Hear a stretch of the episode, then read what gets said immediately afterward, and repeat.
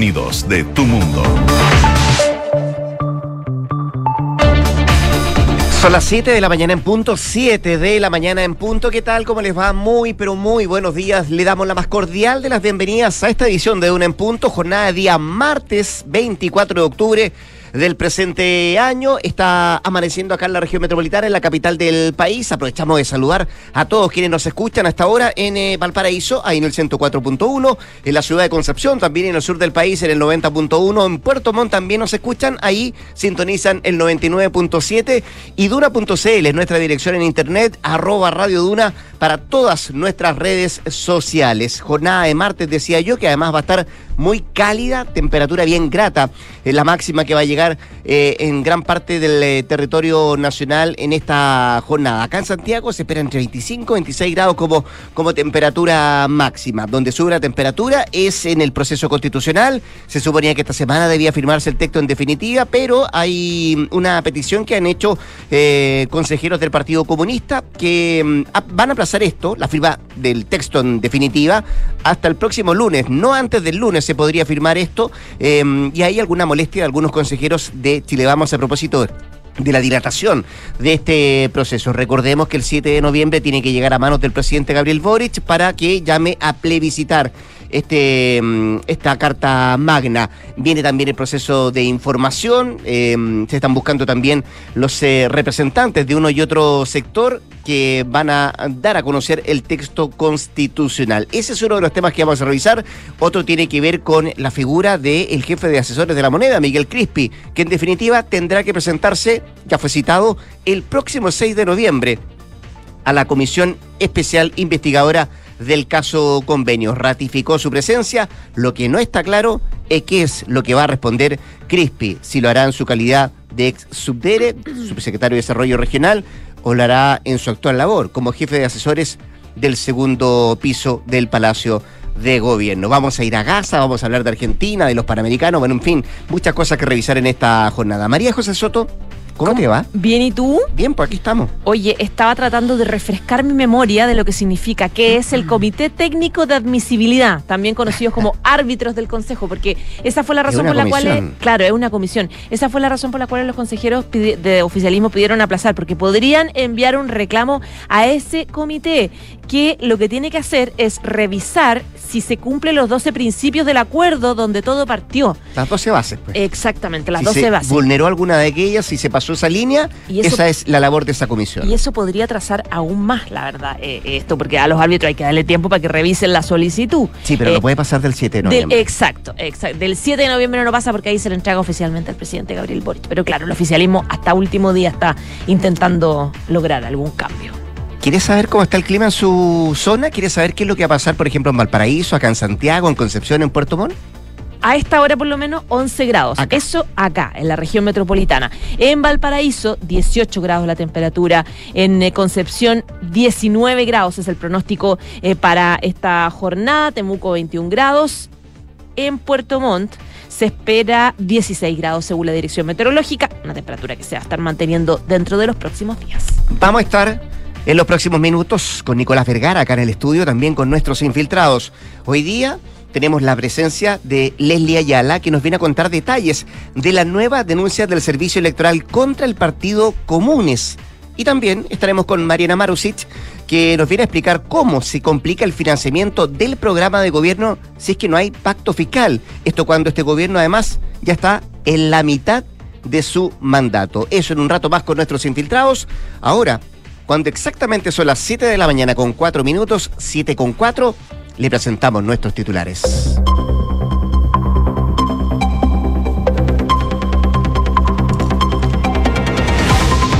El Consejo Constitucional aprobó con votos de la oposición el informe de la Comisión Mixta, la eliminación de contribuciones a la primera vivienda, objeción de conciencia, expulsión de migrantes en el menor tiempo posible, son algunas de las normas que fueron aprobadas y ya confirmadas en el texto que será plebiscitado. La votación final de todo el documento en su conjunto quedó fijada para el lunes. La ministra vocera de Gobierno, Camila Vallejo, garantizó este lunes la posición de presidencia del Ejecutivo frente al plebiscito y reconoció que no habrá un nuevo proceso si gana la opción en contra. Difícilmente habría condiciones en este gobierno para iniciar o empujar una nueva etapa, dijo la portavoz de Palacio.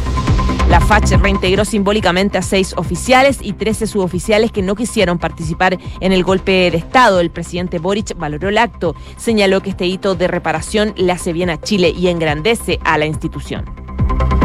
Colegio de Controladores Aéreos denuncia un corte de energía en la torre de control. No entienden los riesgos que implica. El gremio denunció la situación a través de la cuenta de la publicación en X, donde detalló que el corte se extendió más de media hora. La Dirección General de Aeronáutica Civil emitió un comunicado explicando que el suceso fue imprevisto e informaron que actualmente se encuentran investigando las causas materia internacional, Hamas libera por razones humanitarias apremiantes a dos adultas mayores israelíes que se mantenían como rehenes. Las mujeres de 85 y 79 años habían sido capturadas junto a sus maridos el 7 de octubre. Ellos continúan retenidos. Y en Santiago 2023 Chile conquistó su segundo oro y marcha séptimo en el medallero. El Team Chile cosechó nueve preseas en la jornada de ayer. Estados Unidos arrasa con 41 medallas doradas. 7 de la mañana, 6 minutos. Ya, pues vamos al detalle de lo que está pasando en nuestro país. Em, se va dilatando un poco la fecha, pero lo concreto es que no antes del lunes, eso podría ser em, algo bien eh, claro, eh, se votaría en su totalidad y se aprobaría en su totalidad el texto constitucional para que lo reciba el presidente de la República, Gabriel Boric, y llame a plebiscitarlo. Esa fecha es el 7 de noviembre.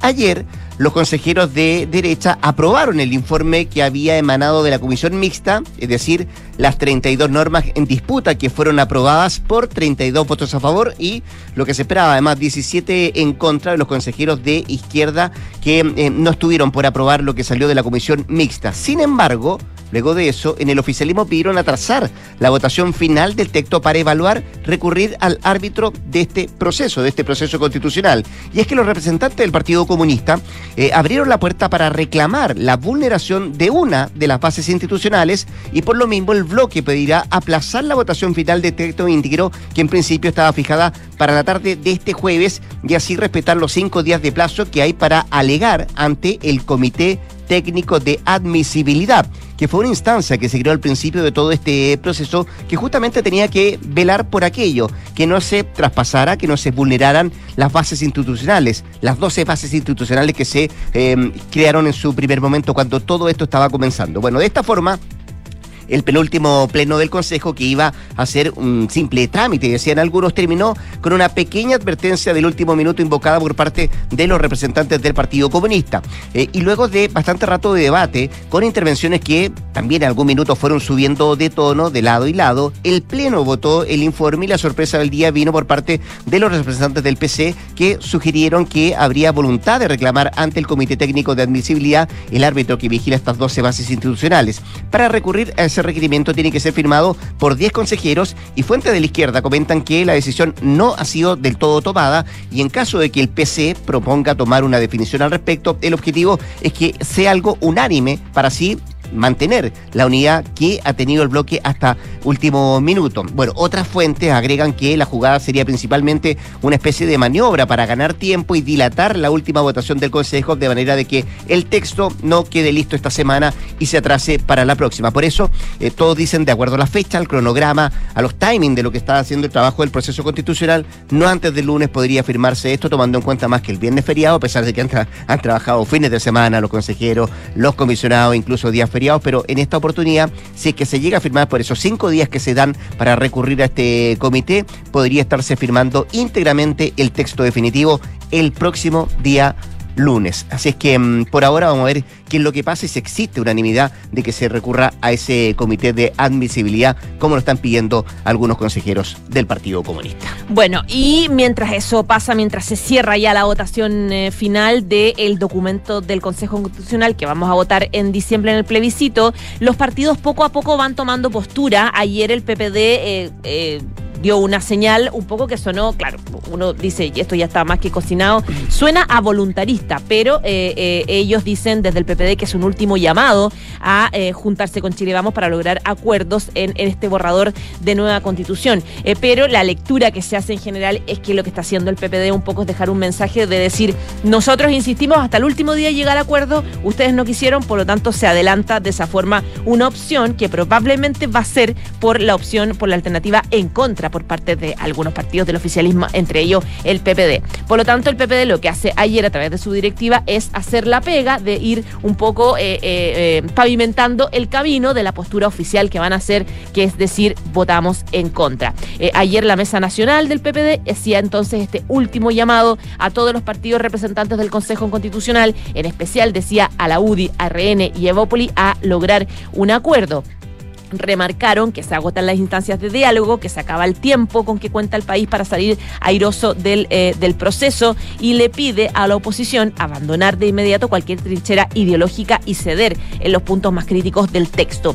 Decían, es por lo menos incoherente que las fuerzas que hoy dominan el Consejo Constitucional asuman la misma postura que ayer criticaban con tanta vehemencia de la Convención Constitucional, la extinta convención. El presidente del PPD, que Jaime Quintana, calificó de grave el incumplimiento de Chile Vamos respecto a la promesa firmada hace cuatro meses, según la cual se respetarían los principios eh, contenidos en el anteproyecto de los expertos constitucionales. Eh, nos hubiera gustado ver en Chile Vamos una defensa más activa del anteproyecto que ayudó a redactar y no este entreguismo con republicanos, es lo que reclama el presidente del PPD, también senador, como les digo, pavimentando un poco el camino a los prontos anuncios que harán varios partidos, entre ellos el PPD, eh, con la opción en contra para el plebiscito de diciembre. Cuesta pensar que se llegue a un acuerdo a esta altura del partido, ¿no? Por eso, suena como más que nada a. A decir, bueno, nosotros advertimos ¿ah? que queríamos que lograr un acuerdo, pero no, no, no se consiguió. Siete de la mañana con 12 minutos. Escuchas, Duna en punto. Oye, un duro revés tuvo ayer el gobierno en el Congreso respecto al futuro del presupuesto 2024, ya que la tercera subcomisión mixta de presupuesto rechazó y decidió no respaldar la partida número 16 que corresponde al Ministerio de Salud. De esta forma se rechazó el capítulo completo de FONASA, también el del programa de salud mental que es de la Subsecretaría de Redes Asistenciales, que es una de las em, batallas de lucha que tiene eh, como prioridad también el gobierno del presidente Gabriel Boric. Y también se rechazó la inversión sectorial de salud y los capítulos sobre varios servicios de salud del país. Eh, habló a propósito la diputada Gael Yoman, porque esto tuvo además eh, el voto de parlamentarios oficialistas. Ella sostenía que en cada una de las temáticas rechazadas se pueden generar acuerdos de proyección, no solo pensando en el presupuesto de ahora, sino también en, en el compromiso que requiere el país en materia de salud. Em, también eh, el senador Juan Luis Castro dijo que tanto la ministra de Salud como las autoridades sanitarias han hecho el máximo esfuerzo posible en cada una de las áreas que les compete para el presupuesto y que sea de alguna manera digna para la salud pública. Pero eh, aquí viene el punto, es que eh, ha tenido Hacienda, dice el senador Castro, un rol que no es del todo mm, aceptable, ha forzado, ha dicho él, las limitaciones presupuestarias como en, en los honorarios COVID, es lo que manifiesta el Parlamento la diputada Ana María Gamburi también dijo que no han visto resueltas las principales inquietudes, por ejemplo, ¿qué pasa ella? Se preguntaba con los 6.300 trabajadores que se supone que había un acuerdo para que volvieran a trabajar y nos enteramos que no existe tal acuerdo. Es lo que dice la parlamentaria. Bueno, son algunos argumentos que entregan los propios diputados y senadores de esta comisión mixta para em, argumentar su rechazo a este presupuesto del área de salud. De esta manera, eh, llamaron al Ejecutivo a reconsiderar la partida, ya que en estas condiciones es imposible le dijeron aprobar el presupuesto de salud 2024. El debate respecto a las partidas rechazadas va a continuar la próxima comisión mixta que está pactada para el 6 de noviembre. Eh, esto recordando que la semana pasada los gremios de la salud solicitaron la continuidad de todos los funcionarios a honorarios COVID, lo que fue respaldado por diversos parlamentarios, incluidos diputados oficialistas. Incluso algunos de ellos señalaron que las comisiones de salud de ambas cámaras no aprobarían el presupuesto si no se reintegraban a estos funcionarios cuyos contratos ya habían terminado. Ese acuerdo parece que no está sobre la mesa y ese es uno de los argumentos eh, más sólidos que tienen los parlamentarios, incluso la mayoría del oficialismo, para por ahora rechazar en esta subcomisión mixta de presupuesto eh, las partidas que tienen que ver con el Ministerio de Salud. 7 de la mañana y 14 minutos. Estás escuchando Duna en punto. Oye, la situación de Miguel Crispi se enreda, se enreda, se enreda eh, luego de las insistentes llamados, tres llamados ya ha hecho la comisión investigadora del caso convenio al jefe de asesores del segundo piso, el presidente Gabriel Boric, Miguel Crispi, para que vaya a responder las dudas, las preguntas de este militante de RD eh, en el marco de la investigación por el caso convenio. Eh, esto se va poniendo cada vez más complicado cuando se van sumando también sectores del oficialismo que están presionando a este representante de RD del segundo piso. Y claro, ayer se puso color de hormiga luego después de conocerse esta carta eh, redactada por la propia... Eh, presidencia por la propia mesa de la Cámara de Diputados, donde se le recuerda al gobierno, al presidente Gabriel Boric y al propio Crispi de la independencia y las atribuciones que deben ser ejercidas con plena independencia de otros poderes del Estado por parte de la comisión investigadora. Decía la carta, es nuestro deber eh, reafirmar que las comisiones especiales investigadoras son creadas por acuerdo de la Cámara de Diputados y Diputadas en el ejercicio de sus facultades fiscalizadoras.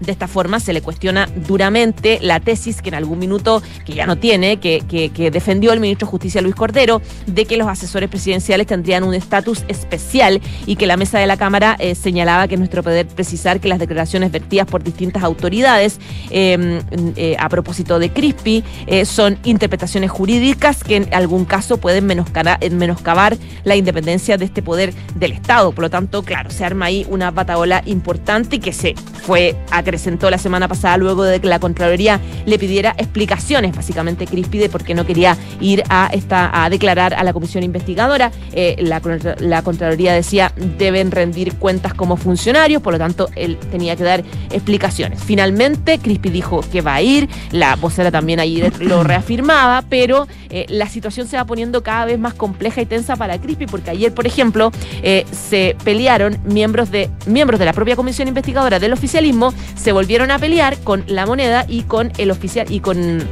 con RD. Soto e Ilavaca, diputados del PPD y el Partido Socialista, han sido súper duros con Crispi, criticándolo duramente por no asistir a, considerando una falta de respeto, no asistir a esta comisión. Y finalmente responde Diego Vela, que es presidente de RD, que habla de falta de lealtad del propio oficialismo para por, esta presión de estos diputados, ya no de oposición, sino eh, del PS y del PPD. Y, y la vaca, por ejemplo, del PS respondió diciendo, oye, es RD el que partió con este lío de las platas, no nosotros. Eh, por lo tanto, es algo en lo que ellos tienen que dar explicaciones. Así que oh, a medida que se hace más, pasa el más tiempo que no va Crispy, se va enredando, enredando, enredando la cosa. En todo caso, el 6 de noviembre es el, la fecha donde eh, este jefe de asesores tiene que ir a la comisión investigadora. El lunes 6 de noviembre, decía ayer la ministra Camila Vallejo, la ministra vocera de Gobierno, que ella pensaba que iba a ser esta misma semana, como que quiere salir rápido del problema eh, o, todo lo que se ha generado con la, con la presencia en esa comisión investigadora del ahora jefe de asesores del segundo piso de la moneda. 7 con 17.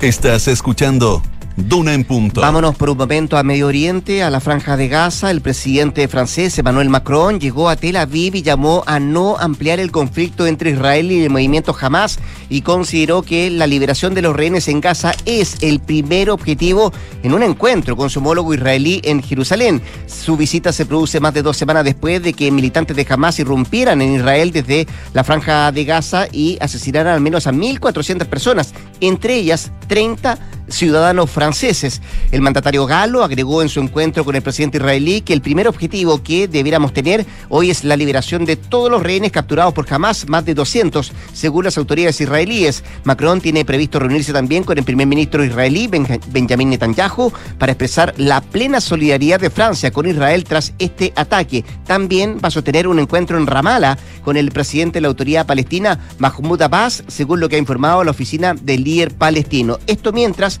Anoche, Israel atacó más de 400 objetivos del grupo Hamas en Gaza durante mm, el transcurso de las últimas horas en un nuevo operativo a gran escala para debilitar las estructuras del movimiento terrorista. En tanto, ayer también el presidente de Estados Unidos, Joe Biden, le ratificó a Netanyahu el respaldo de su país para la defensa del territorio israelí. El jefe de la Casa Blanca dijo que cualquier discusión sobre un alto al fuego en Gaza solo podría tener lugar si es que el movimiento terrorista Hamas libera a todos los rehenes capturados. Hoy por hoy, ese es el principal objetivo de los Estados Unidos, de la propia Israel, es la liberación de estos más de 200 rehenes que tiene en sus manos el grupo Hamas. 7 con 19.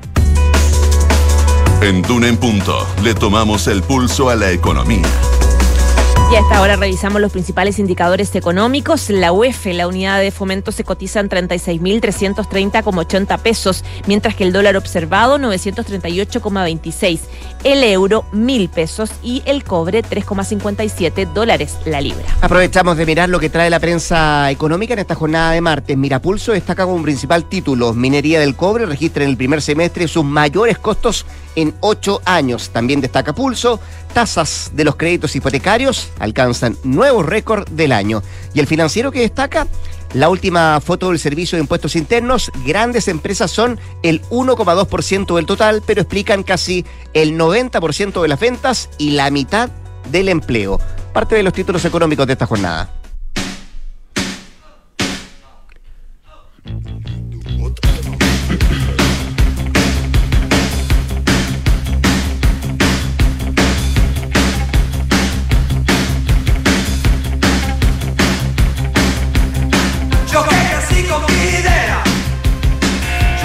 Este es Charlie García indiscutiblemente demoliendo hoteles. Ayer estuvo de cumpleaños, 72 años cumplió probablemente el rockero más icónico de Argentina. Y con motivo de su cumpleaños quiero recomendarles un fotoreportaje muy entretenido que publicó el diario La Nación de Argentina, donde Maximiliano Bernaza, que es el reportero gráfico que más lo fotografió en los últimos 25 años, revela una selección de imágenes con toda la intimidad de los cumpleaños de este ídolo del rock nacional, de sus últimos cumpleaños comprenderán ustedes cuál foto más loca que la otra. Por ejemplo, una mujer saliendo de una torta gigante, un cuasi incendio por apagar velitas de una peculiar torta de color negra, una lista de invitados VIP, la gente esperándolo ahí apostado en el portal de su departamento solamente para saludarlo y así, una serie de cosas y aventuras eh, de eh, fotos súper recomendadas y varias bastante inéditas. El reportaje se llama Los 72 años de Charlie García, Guerra de Tortas, invitados VIP y las imágenes menos conocidas de sus cumpleaños.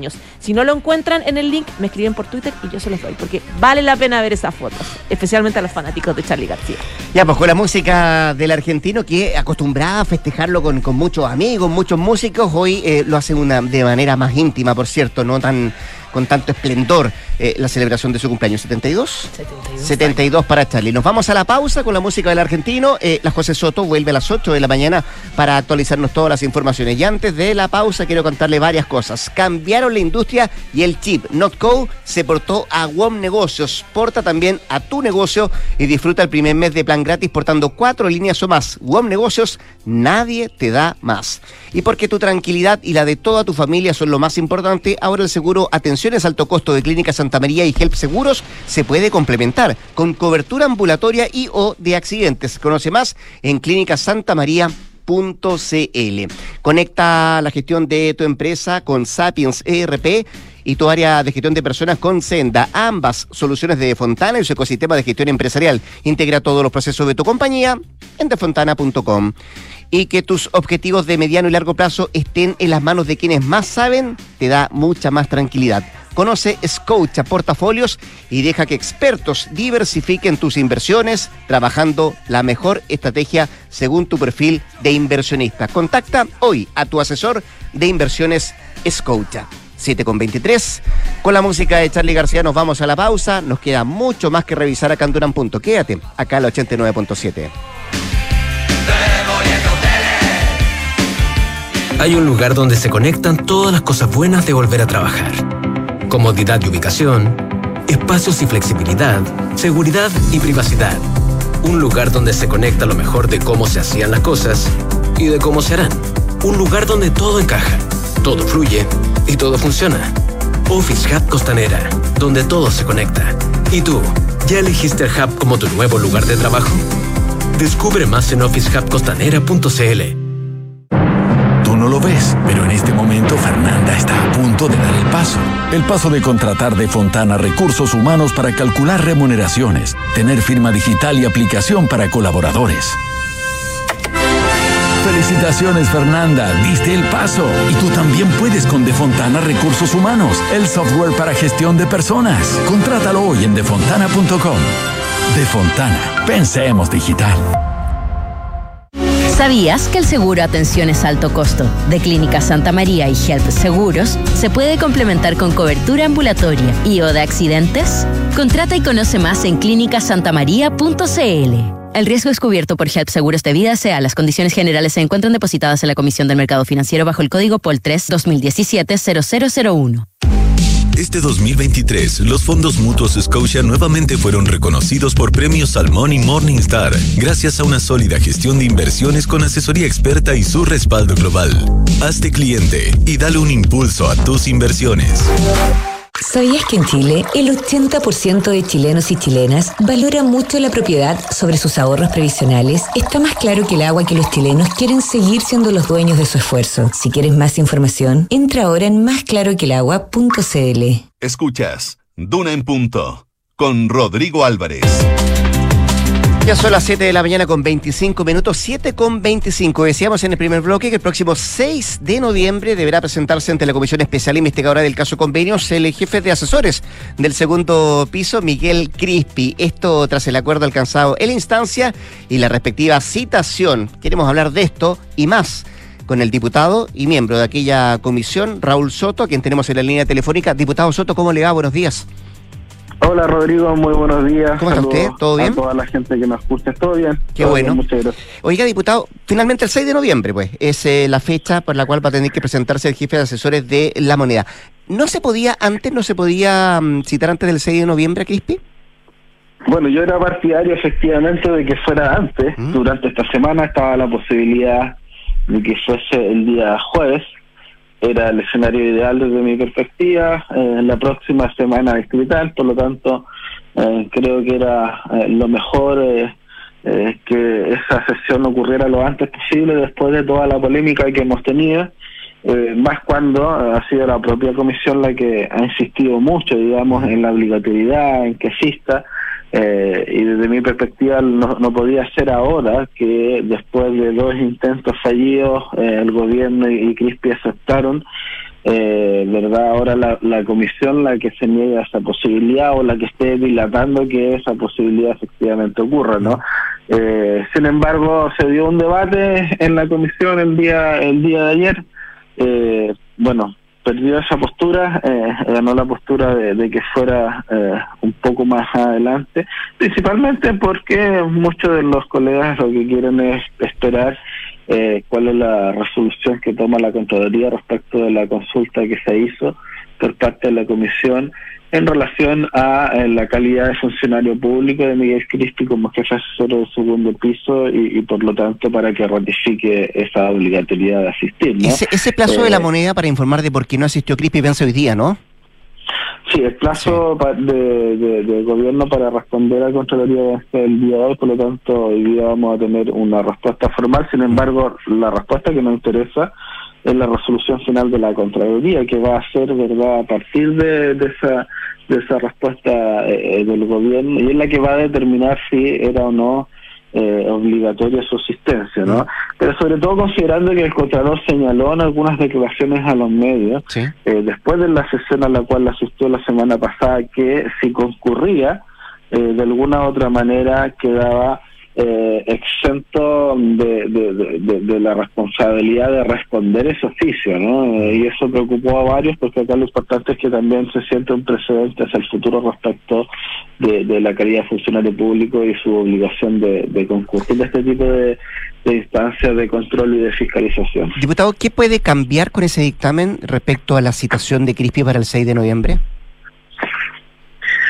Bueno, eh, si, si lo que señala el Contralor en aquel dictamen es que teníamos razón, Mm. eh, y todo indica que así va a ser, por las propias palabras y lo que adelantó en esa sesión el, el Contralor Bermúdez, ¿no? Sí. Eh, que efectivamente cualquier funcionario público, funcionario de gobierno tiene el deber de rendir cuenta eh, de, de su trabajo, de su gestión, eh, a un órgano fiscalizador como el, el Poder Legislativo, la Cámara de Diputados, ¿no? Y que, y que Miguel Crispi no está exento de esa responsabilidad eh, por el hecho de, eh, de ser contratado bajo la calidad de honorarios y no contrata, ¿no? Es un tema más bien eh, jurídico, pero evidentemente que eh, cumple una función pública, recibe un salario con dineros fiscales, eh, eh, es funcionario de gobierno, Tiene un rol político relevante y por lo tanto es evidente que cumple una función eh, de funcionario público y por lo tanto tiene que responder de manera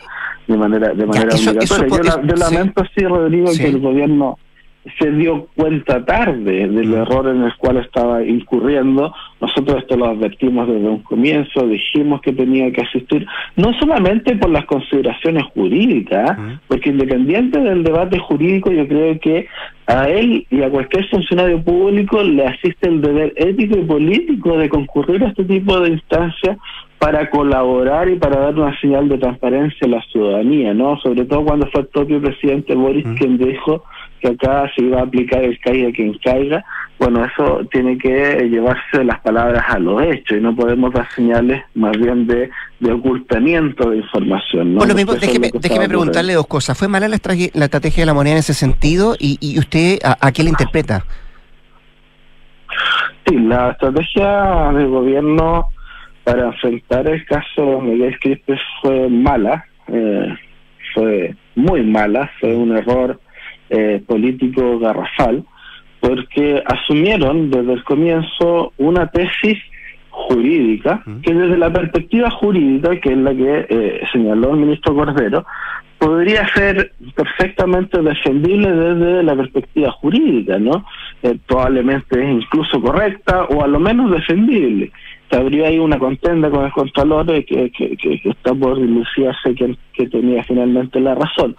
Sin embargo, desde la perspectiva política, eh, era una estrategia y una posición que eh, no tenía ni pie ni cabeza, que era un error garrafal por donde se le mire, porque el presidente había dicho hace poco tiempo atrás caiga quien caiga, y, eh, y el asesor jefe del segundo piso se negaba a asistir y colaborar con la investigación de la comisión.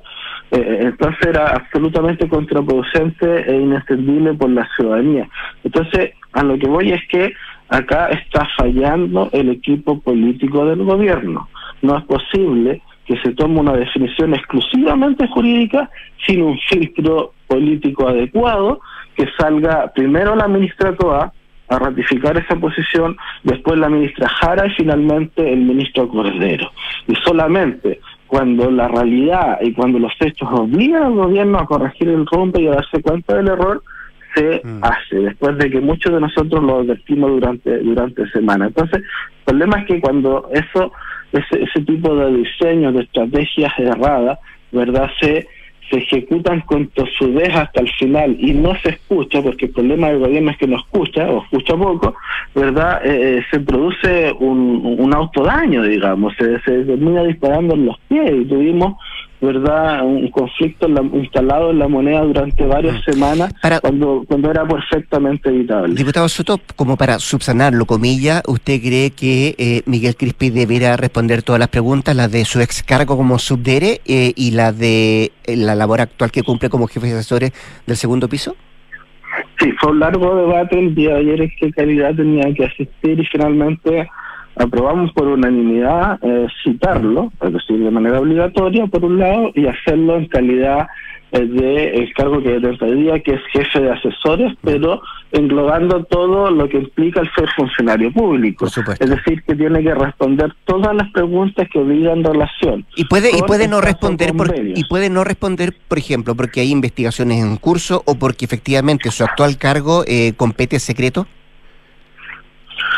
Mire, eh, yo creo que dada la, eh, la gravedad del tema, por tratarse de hechos de corrupción, y donde la señal que queremos enviar es una señal de transparencia, el secretismo es eh, contrario a la transparencia, ¿verdad? Por lo tanto, si bien tiene el derecho de poder solicitar si hay alguna información muy sensible para el Estado, ¿no? lo que comprometa el interés nacional, por ejemplo, ¿verdad? Tiene el derecho a, poder, a solicitar eh, una sesión secreta. hasta ahora no existió eso, ¿cierto? No, no, existió eso y yo espero que no utilice esa herramienta porque mm. la señal hacia afuera sería nuevamente verdad de opacidad, de ocultamiento y no de transparencia y pedida que es lo que queremos. Eh, diputado Soto, ¿usted valora la carta que ayer le envió al gobierno a la mesa de la Cámara eh, aclarando el rol fiscalizador del Congreso? ¿Usted cree que es un respaldo para la labor que tiene la Comisión?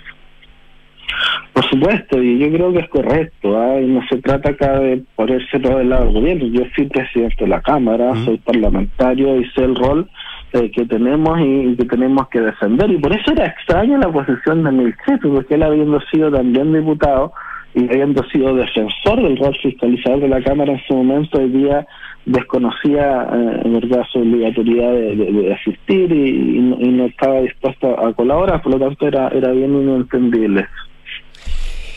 El eh, presidente de Revolución Democrática eh, acusó falta de lealtad de algunos parlamentarios del socialismo democrático a propósito de este caso. No, no, dio nombre, pero me imagino que apuntará al rol que ha cumplido usted en esa comisión. Bueno, yo creo que el nuevo presidente de Revolución Democrática eh, debe entender que no es un momento para defensas corporativas ni para blindajes políticos de nadie. No lo sé respecto de Jojo Jackson, menos lo va a hacer ahora respecto de Miguel Crispi. Por lo tanto, yo le diría que más bien asuma el cargo que le corresponde hoy día con humildad entendiendo que este problema lo generó su partido, que este problema de graves hechos de corrupción lo comenzaron militantes de su partido y que, y que por lo tanto acá los más desleales con presidencia y con el gobierno y su proyecto político son militantes de revolución democrática que se aprovecharon ¿verdad?, de puestos o de vínculos en el Estado para apropiarse regularmente de recursos de todos los chilenos, haciendo un daño incalculable al proyecto político y al gobierno. Por lo tanto, si hay alguien que es desleal y que debe dar explicaciones por lo que ocurrió en sus propias filas, es el propio presidente de Revolución Democrática. Diputado Soto, para usted fundamental, es primordial saber cuándo se enteró la moneda del caso convenio.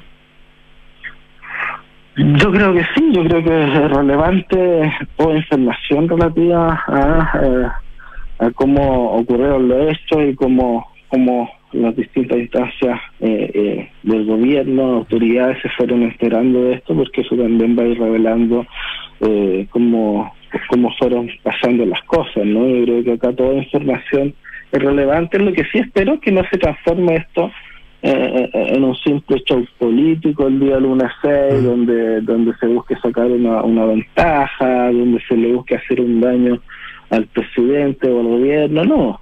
Eh, yo creo que esto hay que erradicarlo exclusivamente eh, en aquellas materias que son propias de lo que le correspondió en su momento a Miguel Crispi como exubere o aclarar también, verdad, respecto de, las fechas donde se conocieron las informaciones, ahora en su rol de, jefe de asesores, pero no tratar de, dañar la institucionalidad tampoco. Yo creo que eso hay que resguardarlo, yo creo que hay que cuidar al presidente Boric y si hemos insistido tanto eh, respecto de ir sacando las manzanas podridas del gobierno o, aquellos que se transformen en una piedra en un zapato, como lo fue Jackson en su momento, como lo es Cristi ahora, es justamente para cuidar la institución presidencial, para cuidar al presidente y para cuidar el proyecto político del gobierno. ¿Usted lo pone en el mismo cajón a, a Crispy que Jackson?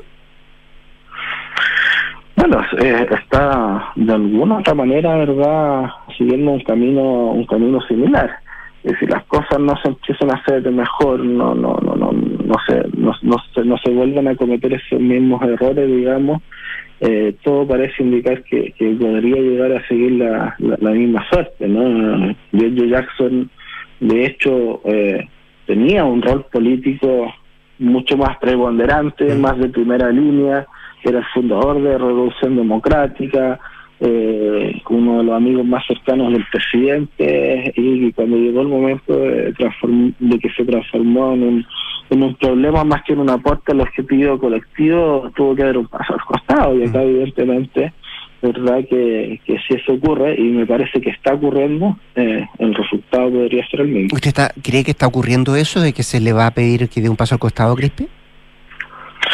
Yo creo que va a depender efectivamente de lo que pase el día lunes 6, eh, la voluntad con la que concurra, la información que, entregue, cómo, cómo responda a esa facultad fiscalizadora, eh, cuál va a ser el destino también, por cierto, de, de, de, él y del ejercicio de su cargo.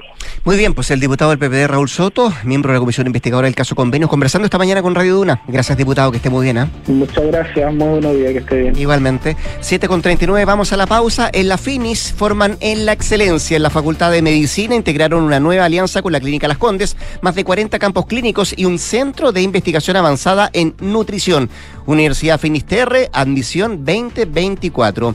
Di hola a trabajar en un lugar donde todo se conecta, equipos, ideas, espacios, experiencias, cafés y nuevos caminos. Dile hola al Hub, Office Hub Costanera. Y los Juegos Panamericanos y Parapanamericanos Santiago 2023 serán un evento carbono neutral gracias a Colbún y los bonos de carbono de sus centrales de energía renovable. Salfa Rent cree que detrás de cada volante hay algo mucho más valioso que un vehículo, ya que hay más de 20.000 historias de personas como tú que decidieron ir por aquello que los inspira. Salfa Rent, más de 20.000 historias en movimiento. Vamos a la pausa y al regreso acá en Punto Nicolás Vergara y nuestras infiltradas Leslie Ayala y Mariana Marusic. Vamos y venimos. En la Finis creemos en integrar para transformar porque la excelencia se logra integrando la docencia, la investigación y el entorno. En la carrera de medicina, con seis años de acreditación, integramos una nueva alianza con la Clínica Las Condes. Más de 40 campos clínicos y más de 8.000 personas al año atendidas gratuitamente por nuestros equipos. Universidad Finisterre.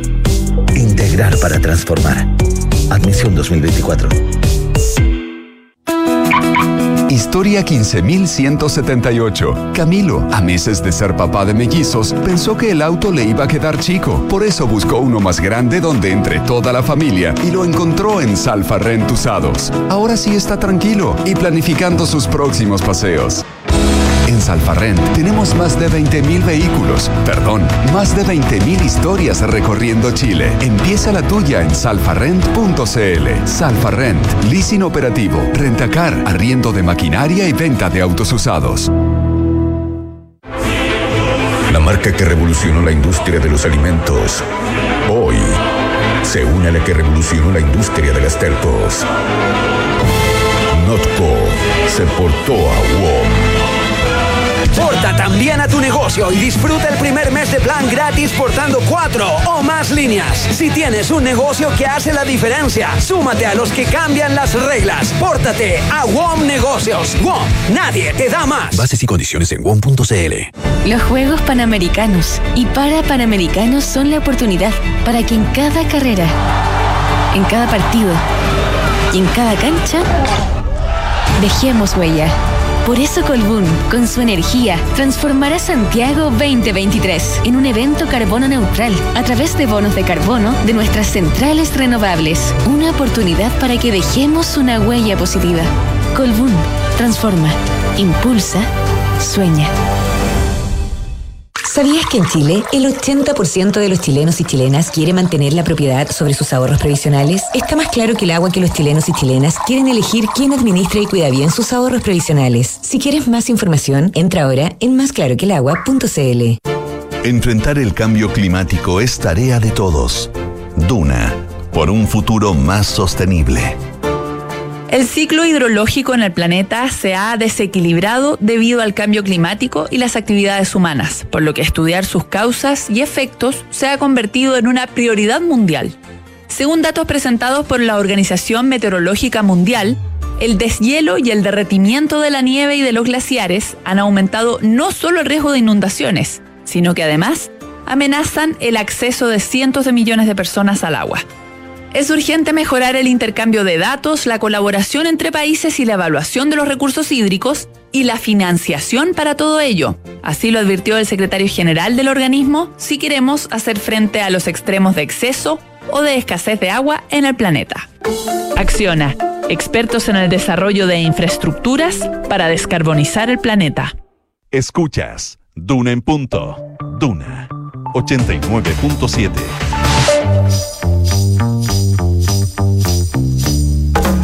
Son los infiltrados en Duna en Punto. Abrimos nuestra mesa de trabajo con nuestros infiltrados, con Nicolás Vergara, con Mariana Marusic, con Leslie Ayala. ¿Cómo están? buenos, días. buenos días. Eso sonó como a reto, ¿no? ¿Cómo? O sea, empecemos a trabajarnos. Digo, partan no, rapidito. Ah, partan rapidito.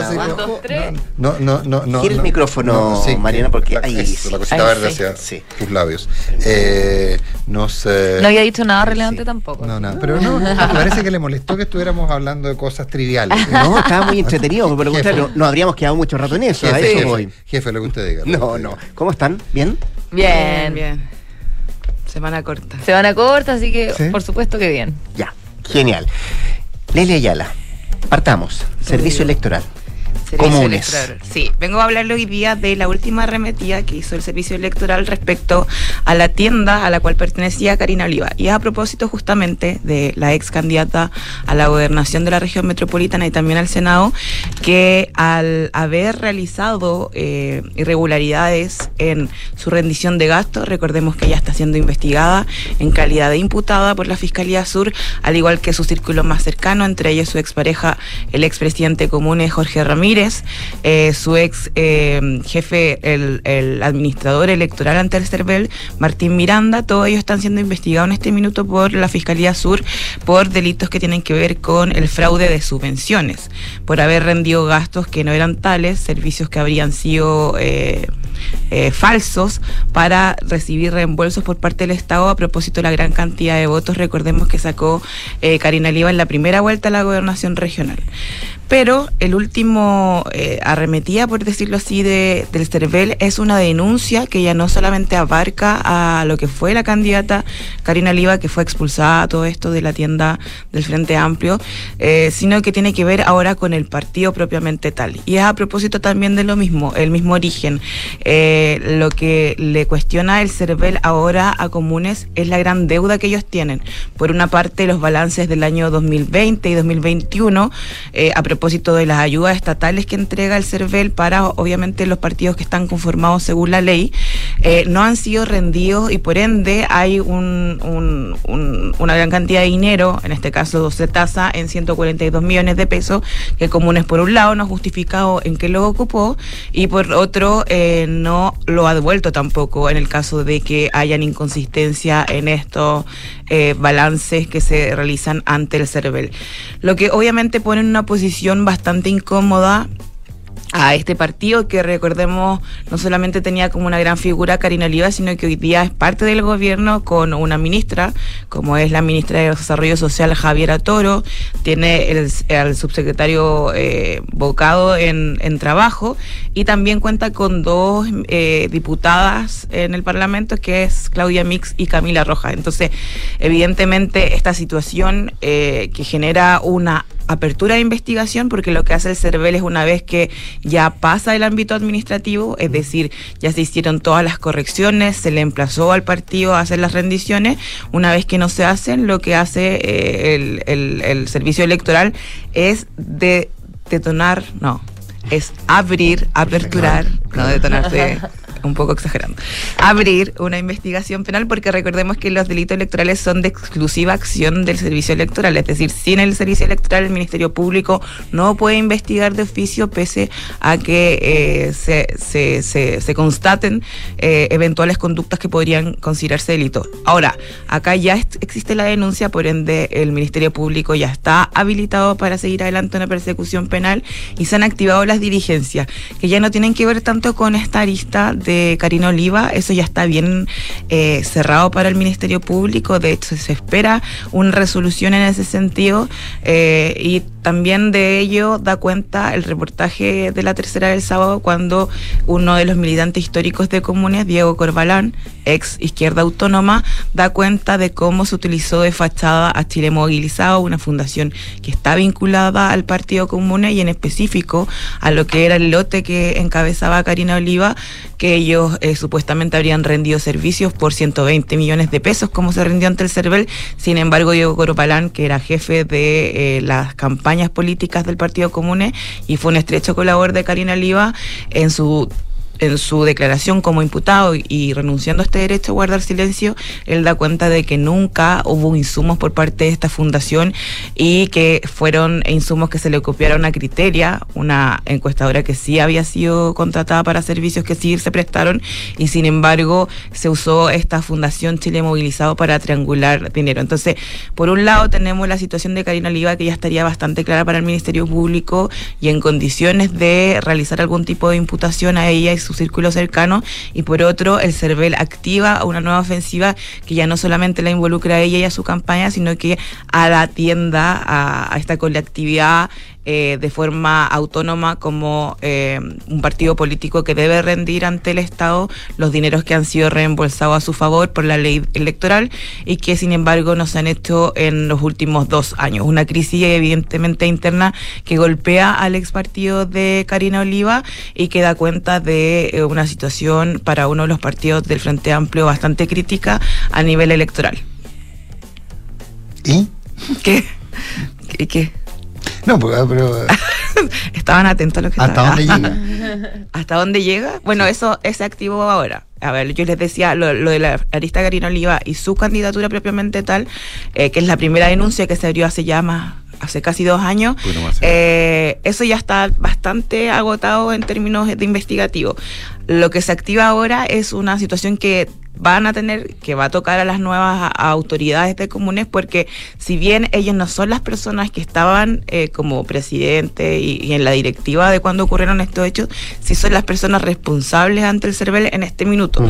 Y la denuncia es de ahora. Entendemos que fue ingresada a fines de septiembre por parte del CERVEL a la Fiscalía Nacional y ha activado eh, diligencias por parte del equipo investigador que es de la Fiscalía Sur, que es donde trabaja el fiscal eh, Héctor Barros junto a su equipo eh, de alta complejidad y que tiene que ver con el OS7 de Carabineros que ya estaría realizando las primeras citaciones para ver quiénes son los responsables acá de este nuevo denuncia de fraude de subvenciones eh, y que obviamente podría en algún minuto eh, por la vía administrativa de complicar la existencia de comunes más adelante si es que se llena a comprobar estos delitos.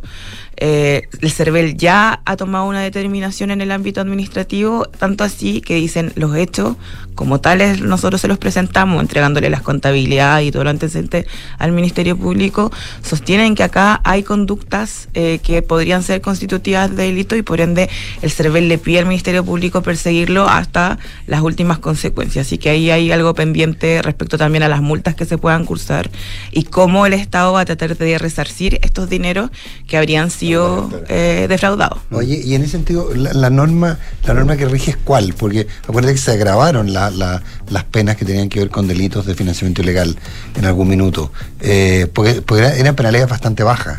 Sí, eso pasa después del caso Penta SQM, por ende entendemos que se está bajo la nueva norma que es más exigente y que genera obviamente eh, delitos, o sea, penas que son bastante altas. De hecho, en el caso de la lista de Karina Liva, eh, la persona más complicada acá es la persona que rinde las cuentas ante el CERVEL. En este caso no es la candidata, sino No. su eh, administrador de campaña, Martín eh, Miranda, y nosotros entendemos que él, de comprobarse obviamente los hechos que están siendo investigados y de formalizarse, porque todavía no hay un pronunciamiento en ese sentido, él sí estaría arriesgando penas de cárcel e incluso, obviamente, eh, la solicitud de una eventual prisión preventiva, por justamente lo que dice Nicolás, las penas se agravaron en el caso de los de los delitos electorales, a propósito justamente de lo que ocurría en el caso, lo que se descubrió en, en casos pasados que involucraron dineros fiscales y fraude de subvenciones. Ya, pues, vamos a ver qué, qué pasa a la, a la espera de esas dos, de esas dos aristas. Mariana Marusic, pacto fiscal. Sí, Sí. entre el debate justamente de qué tantos proyectos. Bien dilatado, ¿no? eh, qué tantos proyectos se están tramitando del gobierno en el Congreso, el congelamiento también de la reforma previsional, eh, otro de los proyectos que obviamente está tramitando el gobierno, o sea, no, no, no, no es un proyecto que esté tramitando, una de las cosas que está buscando hacer el gobierno es un pacto fiscal. Que está avanzando a paso lento, eh, bastante lento eh, en el último tiempo y que lo que busca justamente es poder financiar eh, varias iniciativas que el gobierno quiere impulsar, algunas bien emblemáticas también. Eh, de hecho, el gobierno con el pacto fiscal pretende recaudar un 2,7% del PIB, estos son cerca de 8 mil eh, millones de dólares, eh, y de eso la- la- la- el, el- el 1,2% es para, sería para pensiones, digamos, principalmente para la pensión garantizada universal. Eh, eh, eh, para salud busca, con, es- con total, busca financiar para salud un 0,9%, en protección social 0,3% y en seguridad pública 0,3% también. Pero el ministro de Hacienda, Mario Marcel, como lo ha dicho desde un inicio, para poder justamente para poder hacer gastos permanentes se necesitan también ingresos permanentes. Por eso es que ellos han impulsado el pacto fiscal, pero la verdad es que de no seguir avanzando, uno, o no van a poder financiar sus iniciativas de gobierno, dos, o va a tener que buscar, si no, otras fuentes de financiamiento, si es que quiere mantener justamente eh, la política esta que ha anunciado desde el primer día, que es justamente eh, gastos permanentes requieren de ingresos permanentes, y que hasta ahora parece indicar todo que así va a ser, digamos, o sea que eso es lo que va a mantenerse hasta al menos el final del gobierno. La semana pasada el Consejo Fiscal Autónomo ya decía que no hay espacio para nuevos gastos permanentes en los próximos años si no se suben las fuentes de financiamiento, pero las fuentes de financiamiento no necesariamente son solamente nuevos ingresos tributarios. Eh, también existe la, la, idea de pues, o sea, disminuir la, evasión, por ejemplo, eh, un mayor crecimiento tendencial, hacer reasignaciones o una mayor eficiencia del gasto. Y en este contexto, en que el pacto fiscal tampoco ha avanzado mucho. Lo que dicen los economistas es que quizás em, se debería reorientar el programa y ajustar las fuentes de financiamiento si es que no se avanza en el pacto fiscal, buscando alguna otra de, eh, fuente de financiamiento, justamente en momentos en que tampoco el crecimiento se ve que vaya a ser una fuente eh, importante de financiamiento en, los próximos años. Em, si bien el gobierno ya consiguió alguna fuente permanente de financiamiento con el royalty, por ejemplo, que eso equivale a 0,45% del PIB, y también está el tema del litio. Eh, lo cierto es que no alcanza eso para financiar eh, ni siquiera el tema de las pensiones, que es uno de los de los justamente de los proyectos prioritarios que el gobierno busca impulsar y eh, de hecho, la PGU, si uno mira, es como un poco el gancho que hay para aprobar la reforma previsional y también el, eh, un eventual pacto fiscal. Eh, entonces se ve difícil también que el gobierno lo vaya a separar de una iniciativa de ese tipo, porque también podría hacerlo, por ejemplo, la reforma previsional, ingresar ahí directamente algún tipo de financiamiento solo para la PGU pero eso, al menos por ahora, y mientras siga existiendo alguna posibilidad de aprobar algún proyecto tributario que pueda ir más allá de un financiamiento para la PGU, probablemente no se va a hacer justamente porque es el gancho para poder aprobar un mayor eh, lo, que pasa es que ahí, hay un punto, no sé mucho, no, hay un, hay un punto y que es que eh, la reforma previsional puede ser una fuente importante de recursos a partir de que todo lo que acuerda que siempre se comentaba que las primeras recaudaciones vayan todas a solidaridad y por lo tanto lo que hoy día se destina al presupuesto público a financiar PGU en parte se financie con el, eh, con el con el fondo solidario y también se pueda liberar a partir, y es un, poquito más enredado, se puedan liberar por ejemplo el fondo de reserva de pensiones, lo que implicaría también también una, una, serie de ventajas eh, en términos del gasto disponible para el Estado. Pero el Fondo Solidario del Estado no, no, iría a financiar PGU, pero sí a incrementarla en algún sentido. pero es que reemplazas eventualmente. Yo, yo diría que ahí hay un elemento, lo explicaban otro día y, no, no, lo tengo, no, no, no, no tengo tan claro, pero, pero el, el, la cotización adicional a, a solidaridad al final del día se convierte en, eh, en recaudación fiscal y por lo tanto por la vía de redestinar, partidas que hoy día se gastan en previsión podría permitir mejorar en el margen eh, los ingresos fiscales. Y, ni hablar de concesiones y otras cosas. Yo no tengo claro si eso lo, van a poder hacer en, el, en términos de que probablemente si es que llegan a, eh, formar un fondo solidario van a dejar bien estipuladas las reglas probablemente eh, para que no se pueda destinar a otros fines, digamos. sí, pero lo que pasa es que serían fines previsionales igual.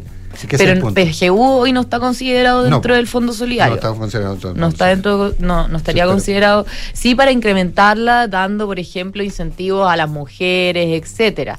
pero no necesariamente para, para financiar PGU. Ahí, ahí, bueno, va a ser un debate que la verdad, reforma previsional es un debate que está recién comenzando en el Congreso, todavía no se ha aprobado nada en particular.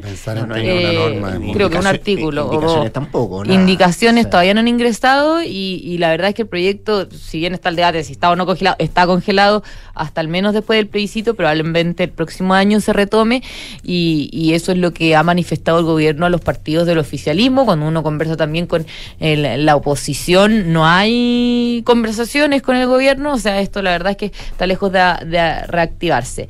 Pero bueno, sin recursos permanentes, el gobierno va a de, tener que pausar su agenda, eso es lo que estiman algunos economistas, si es que no logra conseguir eh, justamente recursos permanentes y eh, no ven que haya mucho más espacio, la verdad, para emitir deuda, porque eso también podría generar dos cosas. Uno, una baja en la clasificación de, de, Chile y dos, también una alza de tasas importantes que no solo afecta al país, sino que, o sea, no solo afecta, eh, digamos, la, la, la, la, emisión futura de deuda de Chile, sino también, y las arcas fiscales, sino que también a las personas.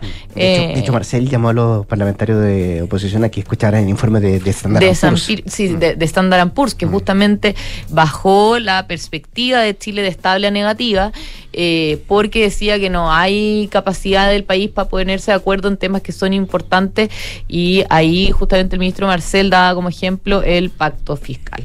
que también habló de... Bueno, también habló de, de, de, lo, de lo, institucional, o sea... Ah, sí, por supuesto. Y, y eso, y, y le, le, atribuyó bastante ponderación, digo. Por supuesto, está todo ligado al final. Eh, pero, pero bueno, así que vamos a ver cómo sigue eh, la recaudación para ver si el gobierno puede seguir adelante o no con su agenda eh, y su programa de gobierno, ¿no? A mitad de mandato, además a mitad de mandato, exacto. Por eso también es importante, porque ya no queda mucho tiempo para alcanzar a, a recaudar lo que se requiere si, si, quieren implementar algunas políticas. Mariana Marusic, Leslie Ayala, gracias por estar acá. De nada. Igual. Nicolás. Buena semana. Se viene Hablemos en Off. Y antes, eso sí, noticias acá en Duna. ¿Qué es el 89.7?